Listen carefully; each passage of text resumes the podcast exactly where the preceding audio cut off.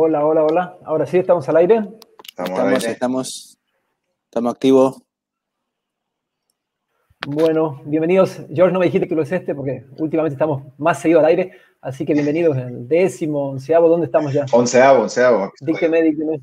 Onceavo, así que ya pasamos los, los diez en este mes plagado de fútbol. Así que, bueno, buenas noches, bienvenidos a todos. Y hoy tenemos un invitado muy especial, de verdad, eh, con una voz eh, icónica en el fútbol boliviano. Así que, bueno, buenas noches, Fernando, ¿cómo estás? ¿Qué tal? ¿Cómo están ustedes? Con el saludo. Acabamos de hacer un programa de una hora y espero tirarme otro poquito más, alargando un poco lo que me faltó hablar en el, en el programa. Un saludo muy cordial y un abrazo muy fraterno. Gracias, papi. ¿Cómo, ¿Cómo se vive un mes como este? ¿no? Que llega la Euro, llega la Copa América, ¿cómo se prepara un profesional? Nosotros somos amateur, pero ¿cómo se prepara un profesional cuando llega eh, un mes como este? Bueno, hay que adosarle también eh, hechos importantes, ¿no? Primero, eh, pandemia, hay varios días en que todo hemos estado encerrado y, y yo creo que, y está claro, las marcas son y los índices son muy claros en este último año y medio, por el tema de la pandemia o un poco menos, eh, la atención y la manera en cómo se ha pegado la gente a la televisión, a las computadoras para estar en las redes, es increíble, el crecimiento exponencial, diría yo. Y por supuesto, la posibilidad de, estar en casa, eso nos permite, eh, bueno, disfrutarlo, ¿no? Pero por otra parte, acá en Santa Cruz, particularmente en los últimos días, que el frío nos ha metido en, camita, por lo menos en, claro, entre cuatro paredes, y eso ayuda también. Siempre y cuando uno tenga eh, condiciones de no estar tiritando, ¿no? Eh, porque a veces eh, las conducciones acá en Santa Cruz... claro, yo le comentaba justamente a un amigo mío que hoy entramos en contacto por justamente desde la Argentina para hablar de los 35 años del gol de Maradona y allá también la sufren muchísimo. Pero allá tienen, todo el mundo está preparado para el invierno, se comen sus estufas o hay ya una, de, alguna manera prácticamente desde el inicio ya, claro, Exactamente, ponen el, el, acondicionamiento, ¿no? La calefacción especial a través de, agua caliente, en fin. Pero bueno, nos está permitiendo esto. Yo tengo la suerte de haber estado ya en tres partidos comentando para, para Tigo, ¿no? Eh, levantó cierta polvareda con, con, alguna gente, pero bueno, ahí estamos, nos ha respaldado. Estuvimos ayer eh, comentando el partido entre eh, Uruguay y, la selección chilena. después estuve en el partido de apertura. Sí, creo que es uno de los mejores que yo he visto en esta, en esta, como más allá del, del, show que tiene Brasil, digamos, ¿no? Sí. Eso le, iba a preguntar, ¿no? ¿Qué, qué vio de interesante tanto en, la, en la Copa América como en la, como la Euro? ¿Qué es lo, lo, lo, interesante que se vio hasta ahora? Yo creo que no es una buena Copa América, no creo que es una buena Copa América. Falta la gente, ¿no? Eh, no solamente eso, sino que, eh, fíjense ustedes que solamente Brasil está sacando ventaja con relación al resto, ¿no? Está en una escala muy, muy, muy súper, muy alta, diría yo. Es como cuando uno quiere, cuando uno quiere, cuando era chico, ¿se acuerdan ustedes que alguien, los, nuestros viejos, que tenían ropero, ¿no? Ropero empotrado, nos, nos, ocultaban algo, entonces que, queríamos ir tras de eso y nos teníamos que subir, ¿no? Buscándose ya cómo a ver si nos podemos alcanzar. Es un poco lo que está pasando con la con el fútbol del, continente con relación a Brasil. Y yo diría que está sacando eh, terreno, mucho terreno, ¿no? Con relación a No sé si le va a dar, yo no sé si le va a dar, le, va a ser suficiente, porque creo que además está cambiando algunas cosas, Tite, porque mm, yo que vení, vengo siguiendo, bueno, todos en realidad, pero yo hace tres años también estuve en la Copa del Mundo en, en, Rusia. Y, yo creo que Bélgica, a pesar de que fue uno de los mejores equipos del Mundial, pero no merecía ganarle a Brasil. En todo caso, Brasil no mereció perder en esa oportunidad. Pero siempre le pasa algo a, Brasil que pierde cuando tiene muy buenos equipos. Le pasó el año 82, en la época de Tele Santana, cuando realmente eh, es el Brasil, después del Mundial del 70, el que con más cariño recuerdan los brasileños, porque eh, el del campeonato del 94, el del, el del Penta y luego el del 2002, el de Ronaldo en, Yokohama frente a Alemania, no lo recuerdan tan, con tanto cariño al equipo en sí. Obviamente el título lo reconoce, pero al equipo en sí. Y todo el mundo se acuerda. Yo, por ejemplo, me acuerdo muy claramente de esa formación. Además, fue mi primer mundial. Además, vi eh, cuatro partidos, tres partidos y, realmente históricos, ¿no? Los de Brasil frente a Argentina y frente a Italia, en ese triangular que se fue en Barcelona, a mí me tocó estar allá. Entonces, eh, ese, ese, ese, ese, Brasil era fantástico, ¿no? Pero bueno, eh, y ahí es lo que está pasando ahora, ¿no? Eh, tiene un Brasil fantástico que tiene todavía, si ustedes se fijan, Titel está tratando de dar, yo no sé, está pensando en ganar obviamente en esta, esta copa porque tiene argumentos, pero también está preparando, me parece, un equipo que pueda no solamente ganar las eliminatorias, que también las está ganando y que estoy seguro que va a ganar y que va a entrar al mundial, sino también para que pueda ser altamente competitivo con relación a las selecciones del resto del, continente, ¿no? especialmente las europeas, que llevan hoy por hoy ya tres mundiales de ventaja y eso es mucho para, para un continente como el nuestro que se había, había conquistado muchos títulos. ¿no? Correcto. Claro. yo creo que esto... Ah, perdón, Leo. no, se dice... Ah, Yo creo que, José... esto... dale, dale, dale, tranquilo. Estamos cruzados. Creo que José estuvo en ese partido, si no me equivoco, en Rusia, ¿sí? ¿También? Sí, justamente yo estuve en Kazán, eh, pude ver en el estadio, en el Kazán Arena, Brasil-Bélgica, y yo creo que ahí lo que le faltó a Brasil fue Casemiro, porque justamente no, pudo jugar y Fernandinho hace el gol en contra y a partir de ahí se le, se le empina a Brasil, ¿no? Pero, pero bueno, es otra historia. ¿Usted cree que hay una brecha entre el fútbol europeo y el sudamericano, porque se ve los partidos, hay veces el, ritmo que es distinto, es como que juegan en otra velocidad. No sé, ¿usted qué, piensa? Sí, sí, está claro, está claro. A ver, es que hay algunos elementos. Por ejemplo, nosotros, eh, nuestro fútbol es más atildado, es más perezoso, ustedes quieren. Eh, pero además hay un factor que a lo mejor la gente no está tomando en cuenta, pero que eh, se está reiterando en los reclamos de incluso de los directores técnicos. Las canchas con las que, no, no, las canchas en las que se está jugando hoy por hoy no están buenas. No están buenas. En cambio, miren ustedes las canchas europeas donde se juega.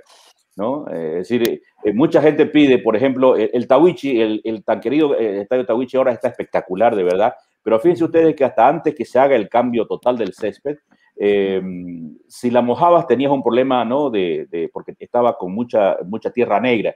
Bueno, cuando se cambia todo el sistema y le ponen en base eh, arena, como hoy se está, eh, se está eh, estilando a hacer, yo por ejemplo en mi fraternidad, en la, en la del Cama, tenemos una, una, cancha que está hecha bajo esas, bajo esos, bajo esos, bajo esas condiciones.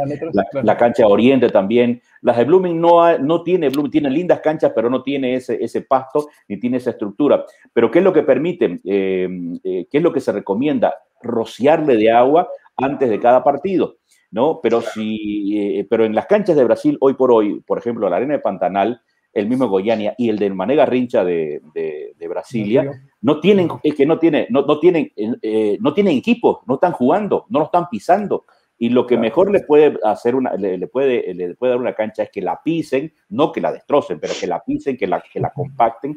Y, y eso es lo que no está ocurriendo. Entonces uno ve eh, muchos, mucho, perdón, muchos huecos, eh, y eso obviamente hace que la pelota no sea buena. Ayer en un eh, yo le comentaba, estaba Gonzalo Cobo conmigo, él relataba, y alguien, eh, un gesto de, de, un futbolista, no recuerdo exactamente, que se la pasaron y como que le dio una canilla y, dijo, fue un gesto, ¿no? Como diciendo, ¿qué vamos a hacer, digamos? ¿Qué querés que haga? Eso no, ocurre, eso no ocurre, por ejemplo, en Europa en este momento, ¿no? Claro. Y por ejemplo, porque estas selecciones europeas, digamos Argentina, Uruguay, Chile, ¿por qué no pueden, no, muestran nada europeo? Eh, es un bodrio, es un intento.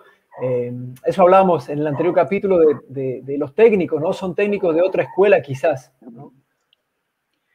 A ver, Argentina está en una búsqueda permanente de encontrar un equipo ideal que no lo consigue, por eso es que son tantos los cambios que vienen haciendo, ¿no? Eh, Uruguay es un equipo este, envejecido hasta en su propio técnico, más allá del respeto y la consideración que uno debe tener por Don Washington sí. Entonces, eh, y viene con jugadores de alguna manera también envejecidos eh, y además desgastados en algunos casos.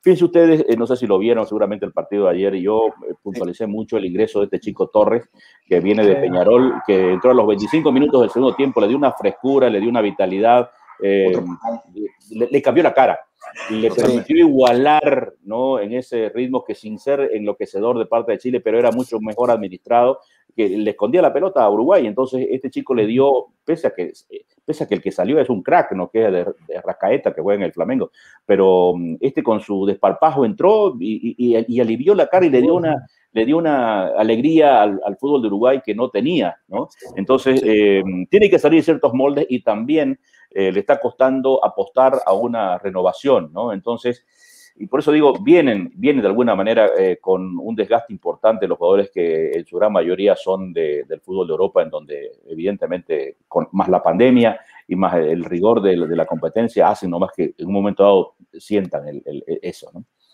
Sí, totalmente. ¿Qué cree que? Sí, Gabo. No, ¿qué pasará con, nuestro amigo eh, Messi? Eh, ya está en, la, en, la, última parte de la carrera, ¿se, ¿se irá con algo? O sea, eh, no vamos a discutir el talento, ¿no? Pero ¿lograrás eh, ganar algo con Argentina o, quedará en el aire? ¿Quedará pendiente? Yo soy un fan de Messi. Yo soy un fan de Messi por todo. ¿Será su última copa? Sí, yo creo que sí. No, no, no va a dar, no va a dar para otra. Es más, yo creo que lo que está ocurriendo con Messi es que él, como él, eh, lo conversamos justamente con este colega argentino también que, con el que analizamos este mediodía los partidos del domingo. Eh, con, con, lo millonario que es, con lo que ha ganado, mil millones de dólares y le están ofreciendo cerca de 300 millones para cuatro temporadas para irse a la MLS, ¿no? El propio Beckham se lo quiere llevar ahí a Estados Unidos. Eh, pero yo decía, eh, él no quiere, por más que gane lo que gane, no cuida, no mezquina, eh, quiere estar en todos los partidos, sigue siendo el chiquilín que comenzamos y que, y que, y que, y que recordamos con esas imágenes que se ven de cuando él era chiquito jugaba en el, en Newell's Old Boys, ¿no? Y, y, asombraba absolutamente a todos. Él no quiere nunca, nunca dejar de jugar. Se habla que el, dos noches antes, es decir, la noche del sábado, el, el, la noche del sábado conversó eh, Scaloni y, le había planteado la posibilidad de que él descanse.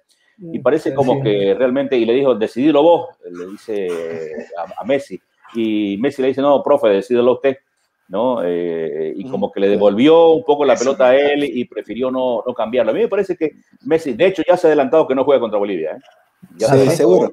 Era seguro. Que no va a jugar contra Bolivia, ¿no? Es que Tiene que hacer descansar porque realmente es, demasiado. Sobre él pesa muchas cosas, ¿no? Muchas se cosas. Nota ya eh, se notan algunos jugadores, ¿no? Que ya vienen al final de la temporada, que ya están cansados. O no sé, capaz que sea yo, pero creo que, que se nota ya en algunos. Pero es que eso es lo que pasa siempre. En su momento, por ejemplo, eh, el año 2002, eh, cuatro años después de que Francia había, eh, se había consagrado campeón en el propio torneo, eh, la FIFA siempre le pide a todas las federaciones terminar al menos un mes antes, casi un mes antes, máximo tres semanas, para que los jugadores tengan no solamente la, posibilidad de, trabajar, sino que tengan cierto descanso, porque llegan. Acuérdense ustedes que Francia no pudo defender el título, perdió el primer partido en debut ahí en eh, Senegal, ¿no? en la apertura de ese, de ese campeonato. Y había perdido antes, eh, se lesionó Zinedine Zidane en, una, en un partido amistoso eh, cinco días antes, pero además venía con, con, un, con una carga justamente de, de, desgaste que terminó pasando una factura que terminó además Francia fuera de, de, la Copa en la primera fase, algo impensado. Y, así le pasa a todos. ¿Se acuerda? Ese mismo Mundial Argentina, ¿no? Lo que se le critica a, Bielsa, que considero maestro de los maestros, eh, esa copa quedará en la historia por eso también, ¿no? Sí, además con un equipo que era gran candidato, fue el mejor de lejos de, en las eliminatorias sudamericanas, pero le sacó a todos, entró, entraron ahí, creo que Paraguay, entró, eh, Brasil fue tercero, Paraguay fue segundo, no, no recuerdo quién fue, pero eh, clasificaron de esa manera, ¿no? Eh, a mí me parece que eh, es que es una carga muy dura, es una, una carga muy pesada por la, por la exigencia que tiene el fútbol de Europa, ¿no? Entonces, y, obviamente que los jugadores, los jugadores sudamericanos no quieren perderse una Copa América, ¿no? No, quieren perderse una Copa América porque es, una vitrina.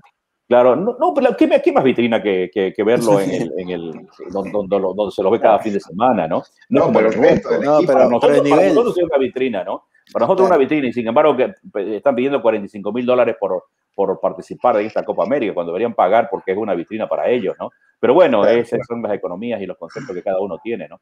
pero yo creo que, pero además, además yo creo que los argentinos eh, o los brasileños o, los, o, aquellos que juegan en Europa este, les encanta venir a jugar acá saben que son, eh, son partidos duros, son de, ellos reconocen y dicen, es más, especialistas en, la televisión, en la, televisión eh, extranjera, especialmente de Europa y en España, que yo sigo mucho, dicen que las eliminatorias más duras del mundo son las sudamericanas. Es más, son más difíciles que el mundial mismo, ¿no? Por, la, por las características del, del, del, de los rivales, en fin, ¿no? La geografía, todo. Todo, todo, todo, todo. Mourinho mismo Mourinho lo dice mucho, exacto. Sí, sí. Oiga, papi, y, bueno, hablando, volviendo al tema de, lo que es la selección brasilera, claro que esta, esta selección, si nos acordamos cuando Tite agarró la rienda, no era el favorito, ¿no? No todo el país estaba feliz por, por tenerlo a Tite de entrenador. Sí había tenido sus logros como entrenador de, de, clubes, pero tenerlo en la selección para ellos era como que, o sea, teníamos a Parreira, tuvimos a este, al otro, y vamos a ponerle como Tite. De nombre no sonaba tan fuerte, ¿no? Pero Tite confió en el proyecto a largo plazo, ¿no? Porque esto viene es un trabajo de años. Brasil por muchos, muchos años, bueno, por muchos meses, cuando ha jugado, se ha ganado, han sido eh, partidos ajustados donde no se veía que ellos se mostraban. Ahora, esta Copa América y los últimos partidos de la eliminatoria es un Brasil totalmente distinto, ya se nota que la identidad ya la, ya la tienen empleada. Vienen convocando, básicamente el 80% del equipo ha sido el mismo en los últimos dos años entonces se ha mantenido la base y Tite ha sabido eh, eh, usar bien el vestuario, porque de verdad que antes de eso ese equipo parecía que no se conocía mucho, había unos dos o tres máximos, ¿no? Y aparte que recordemos que venimos también de un Brasil que tenía en cada posición, tenía una estrella legendaria y encima tenía un suplente que era un crack, digamos, ¿no? Tenía un Roberto Carlos y aparte tenía otro, un Silviño, digamos, ¿no? Que, que igual era buenísimo. Pero a lo que me voy, eh, Brasil ahorita está en otro, nivel porque ellos vienen trabajando también de, antes, ¿no? Ahora, por ejemplo, Perú se lo ve más como una identidad por lo que Gareca también viene trabajando de antes. Argentina, yo lo veo como una identidad futbolera que lo han tenido que forzar al apurado porque si saben que, si uno no es ya se renuncie o, o se jubile Messi, va a ser mucho más difícil, van a tener que apelar más al trabajo en equipo, cuando es lo que de verdad deberían estar haciendo ahorita, que ya lo emplearon el día de ayer, se notó mucho más el sistema, digamos, ¿no? Pero yo creo que Brasil está, mucho influye en lo que Tite trabajó de antes y no han estado despidiendo técnicos en estos, en estos tiempos, en las elecciones, y, se nota su trabajo, ¿no? Se nota su trabajo. Las demás selecciones la diferencia enorme que tienen es que a veces se olvidan de su identidad o todavía no la han agarrado bien y se nota que están como en construcción todavía, ¿no? Entonces, yo creo que eso influye mucho también en, lo, que ha hecho el trabajo de Tite y más que nada dentro del Camerín, porque ya se ve que hay esa unión en ese equipo. Yo te voy a decir algo con el tema de la identidad. Eh, y uno a veces lo tiene eh, como una especie de muletilla, me pasó a mí como periodista. Le entrevisté a un grande y sigo admirando y qué pena que no lo vea y a veces eh, la televisión jubila, bueno, el hombre tiene arriba de los 80 años hoy por hoy, pero ha sido creo que el maestro de los maestros en Argentina, que es Enrique Macaya Márquez. yo, le hice, yo, le hice, yo le hice una entrevista a Macaya, somos amigos, tengo su teléfono, alguna vez lo invité a venir acá para hacer unos cursos, para unas charlas. Hay que pero, él todavía estaba, él todavía estaba trabajando, ¿no? Y bueno, y eso pasó hace unos tres años atrás. Pero una de las cosas que yo le pregunté, eh, y justamente fue en el año 82, en el Mundial del 82, le pregunté, eh, y ahí, a mí se me, ahí se me quedó y, creo que no, eh, no ha cambiado. Le pregunté em, algo relacionado justamente a, recordemos que, si bien es cierto, llegó a ese triangular que enfrentó a a Argentina, con Italia y con Brasil. Eh, y, le hablé un poco yo de la identidad del fútbol argentino y me dice, ¿cuál identidad? ¿Cuál identidad? Yo les pregunto a ustedes, ¿cuál es la identidad del fútbol argentino? yo, les pregunto a ustedes si hay una identidad en el fútbol argentino. Histórica, ¿eh? Histórica. Porque han entrado los Menotti, han entrado obviamente los Bilardo y después eh, algunos que quisieron misturar eh, un poco de los estilos, ha entrado el Loco Bielsa, han tenido todo, pero no es que hay una identidad, el que sí tiene una identidad de desparpajo, pero hoy por hoy, y, justamente le están, le, le, ponen esa dosis diferente, eh, es, el, es, el, fútbol brasileño, porque vos los encontrás a los tipos que juegan exactamente parecidos, que tienen un amor por la pelota, que la acarician, que esto, que, esa sí es una verdadera identidad. Antes, em, yo recuerdo, eh, muchos años atrás, la, ¿cuál era la identidad del fútbol, del fútbol peruano? Era el fútbol exquisito que dejó un ex, eh, un ex eh, jugador y seleccionador brasileño, no, no, em, Didi, Didi, que fue el técnico que lo llevó al, Mundial del 70 y que fue compañero de Pelé en los Mundiales del 58 y del 62. Era un crack igual. Exactamente. Y que después fue a dirigir a River el año 72. ¿No? Y que le dio una, una, identidad muy interesante con la época en que comenzó a jugar en el Beto Alonso. Pero, eh, pero el, el, la identidad del fútbol de Perú, que además tiene un hueco enorme a la hora de, de ser más competitivo, era del toquecito de jugadores eh, exquisitos, eh, ¿no? de trato muy pulcro, pero eh, en esa época tuvo una generación de buenos jugadores y pudo clasificar. ¿no? es más, le duró, ya, fíjense ustedes que desde, desde el 82 hasta el 2018 pasaron treinta y tantos años en que Perú no volvió a una Copa del Mundo, porque siempre se quedaba en, en, los deseos y sigue siendo hoy por hoy una deuda. ¿No? Entonces, yo no sé si Gareca le ha impreso algo, yo particularmente no creo, porque hay, hay algunas tema generacional, ¿no? Pero es que pasa, siempre estoy de acuerdo. Hay, hay, hay, a veces eh, generaciones espontáneas que nacen y coinciden, ¿no? Porque si vamos a hablar de generaciones, por ejemplo, la generación nosotros, de, claro. de los Tawichi, digamos, ¿no? De la generación de los Tawichi, de los, del año 80, del 81, el 82, pueden aparecer otros, pero más aisladamente, pero no así en, en bloque. Pero a lo que yo me voy es que eh, el, el, cuando hablamos de identidad, de identificación o cuál es el estilo, el estilo argentino, yo particularmente no te digo, los, los, uruguayos tienen un estilo marcado. Fíjense ustedes, los paraguayos también tienen un estilo marcado. También, sí. fíjense ustedes, es, es, muy, es, muy, claro lo que hacen los paraguayos, ¿no? Eh, pero los argentinos no sabés si has tenido a, a los supercracks como Maradona y el propio Leo, Messi, pero ha tenido también otros jugadores exquisitos en su momento. Y jugadores, además, además, como te digo, ¿no? Igual ha tenido jugadores de, de, alta valía, no solamente super arqueros, super defensores, super volante de contención, super, super delantero como, como Batistuta, Batistuta ¿no? O sea, si vos hablas de Crespo, ¿no? O sea, eh, pero de pronto vos, Era suplente, ¿no? Uno pregunto, pero eso no significa que ahí tenga una identidad. ¿No? No, es verdad. El fútbol, tiene identidad. Yo creo que la evolución del fútbol va con eso y, Brasil también está en eso, porque Brasil ya no juega con nueve, ¿no? Ahora juega con los chiquititos, ¿no? Y en una época se juega con nueve, en una época eh, Latinoamérica jugaba con diez, ¿no? La época de Valderrama, Maradona, etcétera, etcétera. Eh, los 90, 80.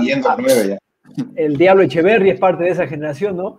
Y la evolución del fútbol eh, lo, lo, saca de esquema, ¿no? Entonces eh, se va adaptando a eso. Uruguay tenía 10, ¿no? También, o sea, eh, creo que Paraguay no se me viene a la mente, pero el resto todos jugaban de, de, una misma manera. El profe Álvaro Peña, cuando lo tuvimos el otro día en uno de nuestros shows en vivo, ahí nos comentaba que él estaba frustrado, ¿no? Porque decía, me quieren eliminar mi puesto, decía, porque ya no juegan con el 9 quieren eliminar el delantero. Se hicieron del armador, que era el 10, que todo el mundo era siempre el, el wow, digamos, ¿no? Porque era un toque extra ir a ver al 10 de ese equipo, ir al estadio. Entonces, y ahora me dicen, no, el bravo, como que me quitaron ahora, ya no hay mi posición. Ahora es un mediocampista que sabe definir, digamos. No, ¿no? Le, le, doy, exactamente, le doy un ejemplo. Giroud, el único delantero de un campeón del mundo que no marcó un solo gol en un mundial. Increíble. Increíble. Sin embargo, y lo llaman un tipo que es goleador, pero que no es el 9-9, porque es un tipo armador, es un tipo habilido, muy habilidoso Benzema. Técnicamente otro, Indiscutiblemente, ¿no? Entonces, por eso digo, es, es, la manera de ver, pero tampoco yo digo, uno se pregunta, ¿se acabó? Eh, ¿Ya no hay espacio para los 10-10? No, no, para nada. ¿O no? ¿O es que, o es que el fútbol, la generación, las nuevas generaciones la generación de los PlayStation, que hace rato que estamos, ojo con, este, con, este, detalle, ¿no? Hay muchos que los niños ya no son, ya no, ya no, ya no hay muchos jugadores de potrero, porque a eso se les llamaba jugadores de potrero, ¿no? Eso se falta. Falta esa viveza criolla de rato. ¿Por qué? Porque eh, en este siglo, y ya estamos, ya estamos transitando ya el, el quinto lustro prácticamente, y, vamos a ver que aquellos que tienen 21 años hoy, ¿no? Este, que nacieron en el año 2000 o que nacieron en el 95, por decirle, ya tienen 25, 26 años ahora, fíjense ustedes que han crecido desde muy chiquitos ya con estos aparatitos, ¿no? Entonces, eh, obviamente que el potrero no se va a acabar, pero ya no es como antes, ¿no? Ya no hay ese tipo de picardía como antes, entonces es probablemente, probablemente eh, va a pasar un buen tiempo hasta que aparezcan algunos. Ayer, por ejemplo, me gustó en Paraguay y hace rato yo lo veo, lo estoy siguiendo, por ejemplo, Almirón es un tipo de, de, un, de una, zona, muy buena. Paraguay eh, en general me gustó. Sí, sí, en líneas generales está, eh, pero siempre tiene sus eh, propios dramas, ¿no? Termina, termina sufriendo para poder clasificar. pierde partidos insólitos, le hacen goles de cabeza cuando realmente los paraguayos se los contratan en cualquier parte del mundo por su increíble de goles por, precisamente para defender pelotas aéreas, ¿no? Pero, eh, pero bueno, y, lo propio con los uruguayos, ¿no? Lo propio con los uruguayos, que mm, hace rato que no tiene un 10 de las características del chino Recoba, ¿no? Que, que realmente un 10, 10. No, claro, Forlán, pero no era 10, pero era, era un depredador también. Media punta, sí. Sabía, sabía, jugar de 10, pero no era su función natural, ¿no? Lo aprendió. No, no, no, nunca lo fue, nunca lo fue tampoco, no, nunca lo fue. Le, le, pregunto por un jugador en particular. Eh, ¿Qué va a pasar con Neymar? ¿Algún momento explotará? ¿No explotará? Eh, ¿Qué pasará con este jugador? Yo creo que eh, eh, hoy por hoy es a mí, para mí es el segundo jugador más importante del mundo. Para mí primero está Messi, segundo está Neymar y tercero está Cristiano, ¿no? eso, eso, eso lo tengo claro, ¿no? Mira que yo soy muy admirador del Real Madrid, pero me encanta el Barcelona porque me gusta verlo a Messi, ¿no? y, pero Cristiano es mucha fuerza, eh, poco solidario con sus compañeros, él resuelve muchas, muchos problemas, ¿no? Pero bueno, está prácticamente acabando ya su, su, racha, eh, como le está pasando al propio Messi, pero bueno, eh, Neymar probablemente es un, heredero futbolístico, no de ellos, sino del, del, fútbol que, gusta a todos, ¿no? El tema es que tienen que jugar más serio, ¿no? Ese es su gran problema. Acuérdense ustedes lo que pasó, hicieron memes, hicieron tantas cosas con sus famosas tiradas al piso, ¿no? Las hicieron tantas, pero tantos memes, no solamente eh, se inventaron entre grupos de gente, rodaban y, y, mostraba un poco el sentir, de, el sentir mundial con relación a un tipo que desperdiciaba su talento pensando en ese tipo de cosas y no en, la, y no en el fútbol, a pesar de que le pegan, ¿no? Le pegan, pero obviamente le exagera. Yo creo que cuando le, agarra un poco más de seriedad, porque ya no, están, ya no están los 22, creo que están los 28 años ya, o 27 por ahí. Entonces ya, a mí ya me da ese miedo, que, que se le haya pasado el tren ya. No, yo creo que no. no yo creo que no. Él, él, él, va a tener unos cinco años de alta competencia. Yo estoy seguro que va a tener unos, unos cinco años. Si es que no, no se lesione, si es que el tipo no, no recibe algunas lesiones eh, relativamente serias, que las ha tenido, ¿no? que no las ha tenido Cristiano y Messi por ahí alguna que otra, pero fíjense ustedes que es uno de los que mayor eh, cantidad de partidos ha jugado Messi en la historia del fútbol, ¿no? Entonces, pero Neymar se ha perdido varios meses, muchos meses en diversos y, muy seguido. casi, siempre, casi siempre coincide con el cumpleaños de la hermana, ¿no? Ya cuatro años, seguidos. Esto tiene, tienen eso de brasileros, ¿no? Que, bueno, Romario jugaba y festeaba también, ¿no? Claro, igual no su cajetilla antes del partido y el media en el durante, el entretiempo y se tiraba otra más después, ¿no? Pero volviendo a lo que dijo el comentario del potrero, papi, mucho, es mucho de lo que hablamos nosotros en nuestro programa, porque añoramos mucho ese potrero, ¿no? Entonces, y sabe qué, algo que yo he estado reflexionando mucho, cómo se refleja en la cancha, en el sentido, míralo a Neymar. Neymar puede ser una, Neymar y Messi deben ser los últimos de la generación de potrero, porque los demás son generación de cancha sintética. La de velocidad absoluta. Velocidad y atletismo, ¿no? Ah, el, Kun, el Kun Agüero, el Kun Agüero es también de eso. El Kun también, sí pero son muy pocos, a eso me voy, ¿no? Y, uno sabe cuáles son los, que se han criado en Potrero y quienes ya vienen saliendo de esta nueva generación, ¿no? Porque inclusive el, otro día estaba viendo un partido eh, aquí, bueno, en la MLS, ¿no? Y aquí ellos ya direct, ellos no han tenido Potrero, ¿me entiendes? La liga de MLS es prácticamente, son tremendos atletas, son tremendos, son, para mí son atletas que aprenden a jugar fútbol, no son futbolistas. ¿me entiendes?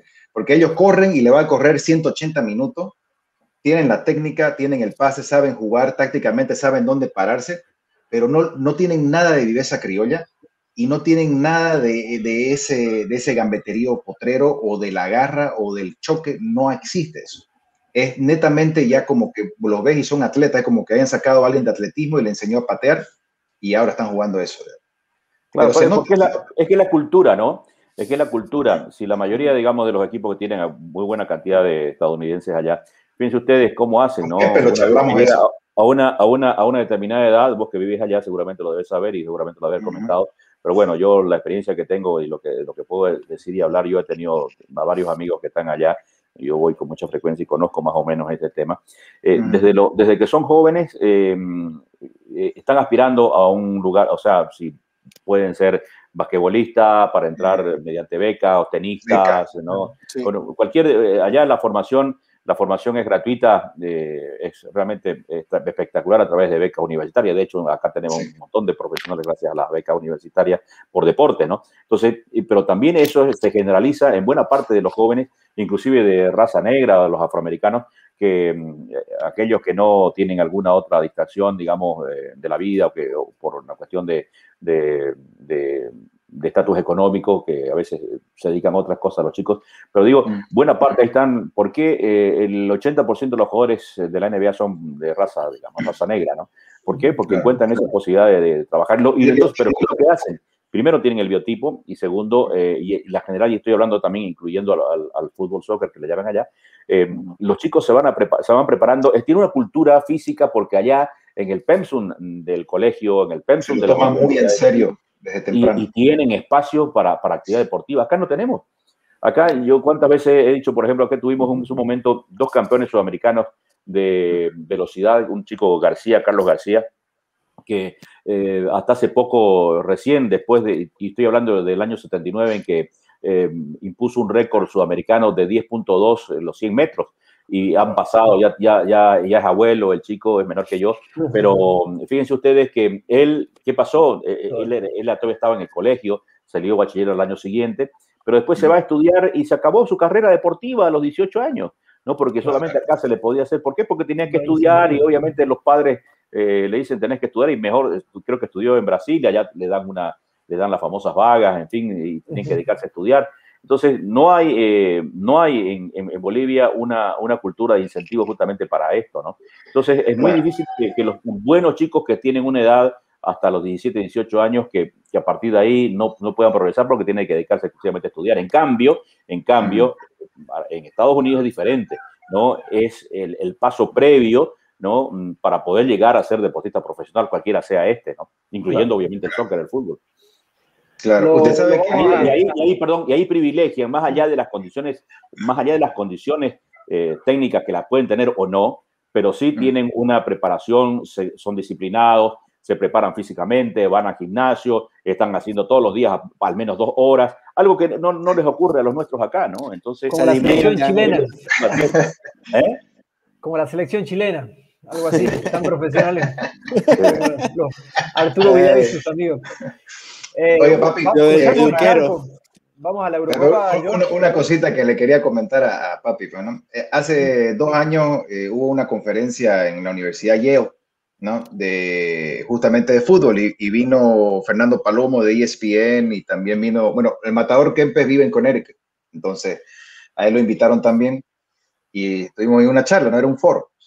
Entonces, una de las preguntas que, que, estuvimos charlando ahí con el matador, le dije, Oye, Matador, usted que ha vivido acá, ¿no? Todo este tiempo, eh, yo le dije, ¿no? Yo por mi experiencia, con todo lo que he vivido, porque estuve aquí en la universidad igual jugando, y mis compañeros, los que eran, y obviamente pues, o sea, la cultura, como decimos, ¿no? Volvemos lo mismo.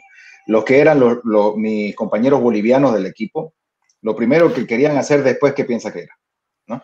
Directo a la licorería.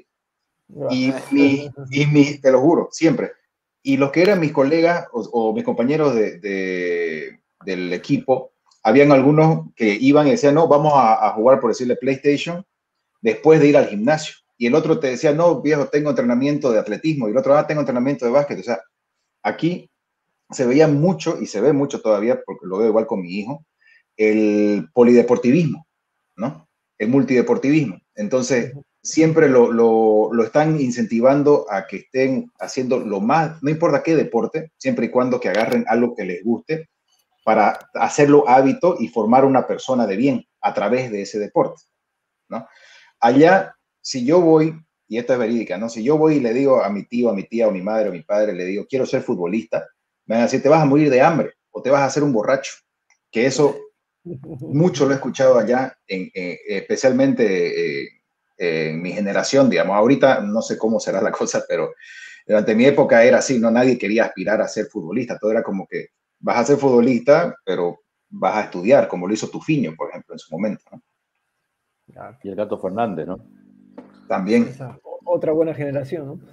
En lo que les decía, les propongo primero crucemos el charco, hablemos un ratito de Eurocopa y de ahí para despedirnos eh, y para no ponernos tristes hablaremos de la selección nuestra de Bolivia. Así que eh, Bueno, ¿qué pudo ver en la, Eurocopa? ¿Qué le llama la atención? ¿Qué equipos o qué cosas interesantes pudo ver? ¿Cuál es su candidato? Bueno, así como viene, me ha sorprendido bastante Italia, ¿no? Que usualmente, eh, como dice, ¿no? Como dice, como dice, eh, como dice mucha gente, ¿no? Y uno tiene que aprender. Eh, Bilardo, me dijo dos cosas en, en, Seúl cuando se abría el, el Congreso Mundial de FIFA. hicimos buenas migas con, con, con él eh, participamos del, del, Sí, sí, sí. Y, me decía, claro, claro, yo le, pregunto, le pregunto a Bilardo, eh, ¿cómo lo ve a, Brasil? No lo veo muy bien, pero siempre llegan, los, los brasileños siempre llegan. Y los italianos también. O sea, eh, vos sabés que cuando comienza un mundial tenés que fiarte por más mal que porque Brasil no había llegado de la mejor manera a esa, a esa Copa del Mundo. Era, era por el continente, acuérdense ustedes, el 94 ¿Quién fue el mejor de Sudamérica? Colombia. Terminó goleándolo 5 a 1 a Argentina, 5 a 0. 5 a 0, Era el gran candidato por todo lo que. Y terminó yéndose en la primera fase, ¿no? Acuérdense ustedes. Eh, luego, eh, el, el, 98, ¿quién era el, el, gran candidato por Sudamérica? Argentina, y se fue de la primera fase. ¿No? Entonces, eh, me dicen, a los, a, los, a los brasileños y a los tanos no tenés que sacarlo nunca, está siempre entre los, van a estar peleando entre los primeros cuatro por ellos, siempre. Y, y, y, y, tenías razón, y tenías razón. ¿Qué le pasó? A ver, el 2002 ganó Brasil, el 2006 ganó Italia, y uno no lo tenía, pero tiene que tenerlo. Son, son selecciones que, que ya su fútbol en su liga no tienen el valor que tenían en la década de los 80, cuando estuvo Maradona, y realmente la expresión de los holandeses y los alemanes que llegaron a, al Inter, a la Roma o al, o al, o al Milan, ¿no? Eh, el Nápoles de Diego, en fin, todos tenían, eh, realmente fue una década de esplendor para... para Hermosa. Para, claro, para, para Italia habían salido campeones en el año 82 y repiten el año 2006 cuando nadie le da una pelota, lo eliminan al propio Alemania de la semifinal. En la casa, increíble. Claro, fue, por eso digo, nunca hay que descartar. Y lo que me, lo que me sorprende es la, cómo está ganando. O sea, está logrando, eh, está logrando eh, ganar por goleadas, algo que pocas veces se había visto en. Y sin, sin figura, ¿no? Sin catenacho y sin de figura. Sí, sí, sí, cambiándole un poco, creo que bastante la cara, ¿no? Mostrando unas otras cosas, ¿no? Pero bueno, este, también. Inglaterra me gusta mucho, Inglaterra me gusta mucho, eh, Francia no ha terminado, y como dijo alguien por ahí, ¿no? Y ojo, yo soy, yo, yo soy alemán y, y, y siempre apuesto por Alemania y, yo disfruté, más allá de que me gusta el fútbol atildado, yo disfruté desde 7 a 1 en Belo Horizonte cuando, cuando fui a verlo, a seguirlo. y de verdad, disfruté, Yo tengo siempre una anécdota, ¿no? Cuando, cuando le hacen el primer gol, creo que a los 9 minutos, eh, ah, la gente miraba, ¿no? Se miraba sorprendida, pero bueno, este es Brasil y Brasil somos locales. A los 3 tres minutos después vino el segundo y ya no sabían qué hacer. Al 3, al 3 a 0, a los 20 y pico, ya la gente ya comenzó a llorar. Y después en el primer tiempo, era un silencio absoluto y total, a tal punto que comenzaron, se, emborracharon todos. Eh, yo salgo, yo digo, escucha, eh, siempre habían, em, eh, hay algunas anécdotas que no sé si son, reales o no, pero sí se cuentan y, se la, y alguna gente lo, lo, comenta. En el Mundial del 50, cuando pierden la, la final contra ah, Uruguay, mucha gente se suicidó, que se tiraba. Yo no sé, no sé si es una leyenda urbana o si es real o no, pero yo dije, esto va a pasar, va a ser un despelote cuando salga va a haber, mm. eh, dijo, entonces me, y me salí del, del, estadio, como yo tenía las notas de, de, de, los protagonistas en las conferencias de prensa, yo sé me voy a, buscar testimonios de la gente. Había hecho en la previa un testimonio bellísimo, me lo encontré inclusive a Ronaldinho ahí, le hice una, una, una nota, en fin, a mucha gente. Eh, lo habían perdido, lo, lo habían perdido a Neymar eh, con el, con el, que le pegó con Colombia. Con Colombia. Entonces todos se pusieron unas caretas, se, pusieron unas caretas de Neymar y todo el mundo lo llenaron del de, el estadio con unas caretas, con una careta y todo el mundo salía. Yo me puse una careta de Neymar y, y, hablaba, en fin, fue una cosa muy linda. El ambiente estaba como para, el, como para decirle, bueno, eh, chao Alemania, ¿no? Pero después de lo que pasó, después de siete goles, eh, me dolió a mí también, evidentemente, ¿no? Pero yo dije, me voy a encontrar con algo, este, va, va, va a haber un despelote se emborracharon los, brasileños, de verdad. Se tomaron tanta cerveza y a mucha gente salía con sus vasos uno tras otro, como 15, 20 vasos, porque son, todos eran de colección, todos son de colección, o de Budweiser y, te, el, partido, el partido, la fecha, seguramente quienes estuvieron seguramente en el, Mundial del 18 debe dar testimonio de eso. Entonces, y, y era un común denominador, la gente salía silenciosa, silenciosa, algunos bravos, pero la otra con cabizbajos, medio ya totalmente resignado, ¿no? Entonces, es que es así el fútbol. Entonces uno piensa de que las cosas van a ser, pero ojo, ¿no? Por eso digo, a, Brasil hay que darle eh, esa, hay que darle esa solidez que, normalmente pierde cuando le toca jugar el Mundial en los últimos tiempos. Ojo que hace 20 años que no sale Brasil campeón, ¿no?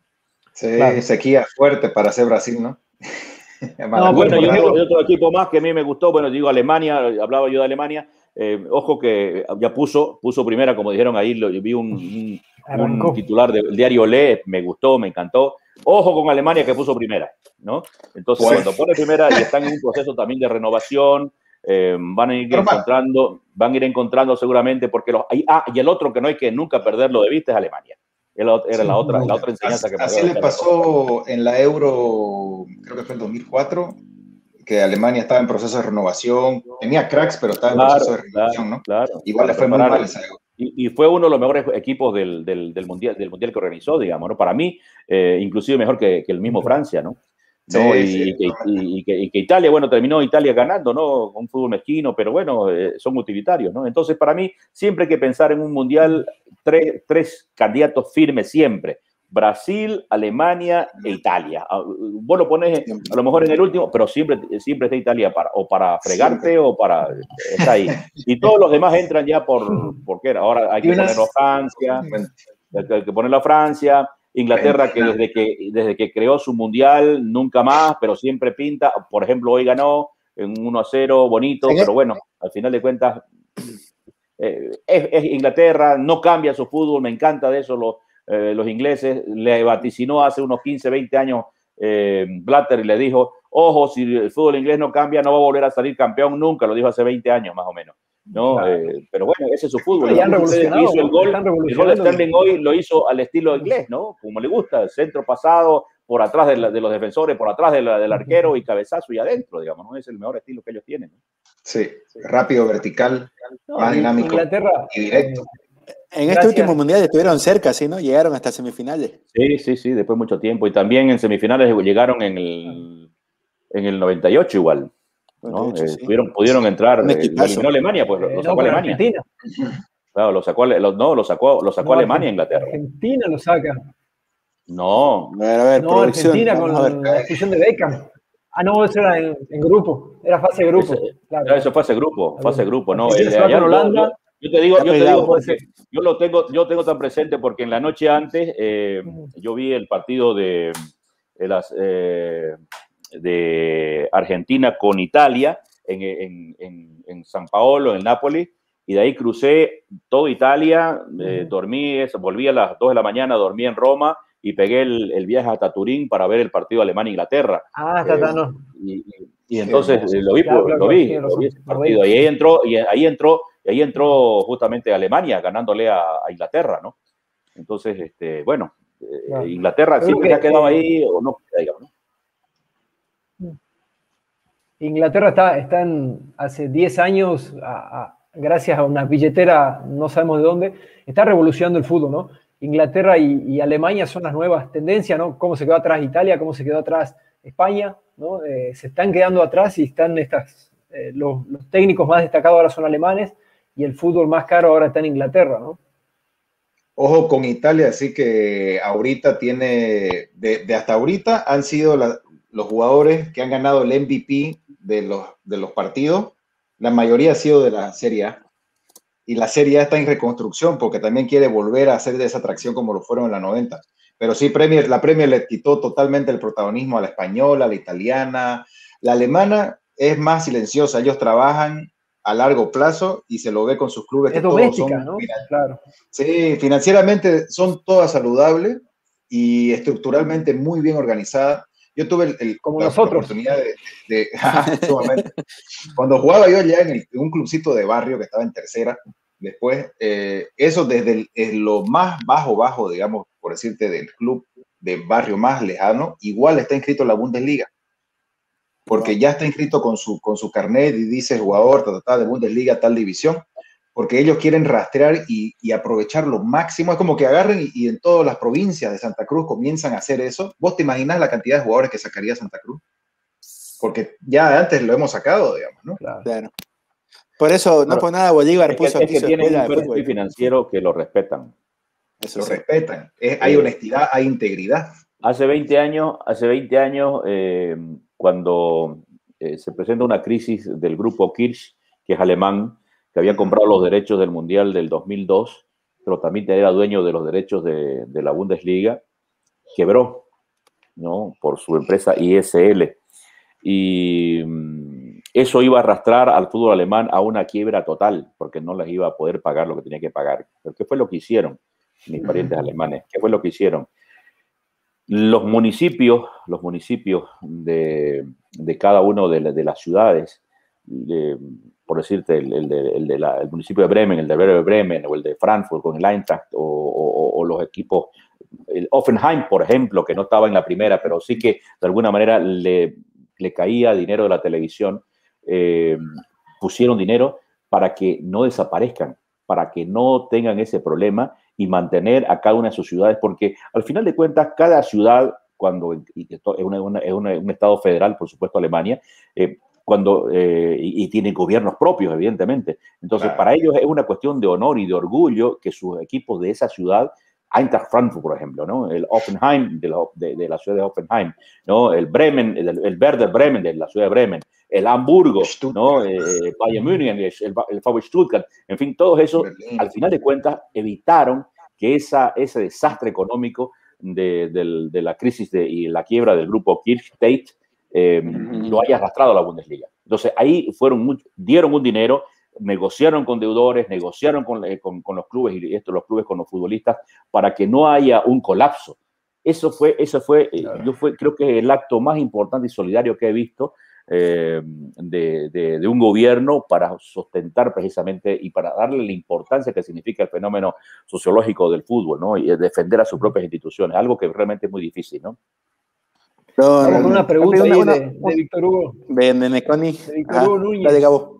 Pregunta, eh, en, todas las copas del mundo que cubrió, ¿dónde fue, eh, dónde mejor la pasó y dónde peor? Buena pregunta. no, yo la pasé bien en todas. Yo la pasé bien en todas. A ver, yo rapidito, son 10 mundiales que tengo. El 82 fue fantástico, eh, España, nuestro idioma, espectacular. Hizo una campaña terrible la selección española, mala, malísima. era terrible verlos a los españoles, inclusive sí, terrible. Eh, eh, fue fantástico por la gente, las ciudades, uno viajaba muy corto. Yo no vi todos los partidos porque yo fui cubriendo la Academia Tawiche que era el Mundialet y de ahí me despengué, no estaba acreditado, pero fui pagando, eh, vi cinco partidos del, del, del, Mundial. Llevé, estaba con mis equipos, pero no podía hacer cobertura porque no estaba acreditado, pero ese fue mi primer Mundial.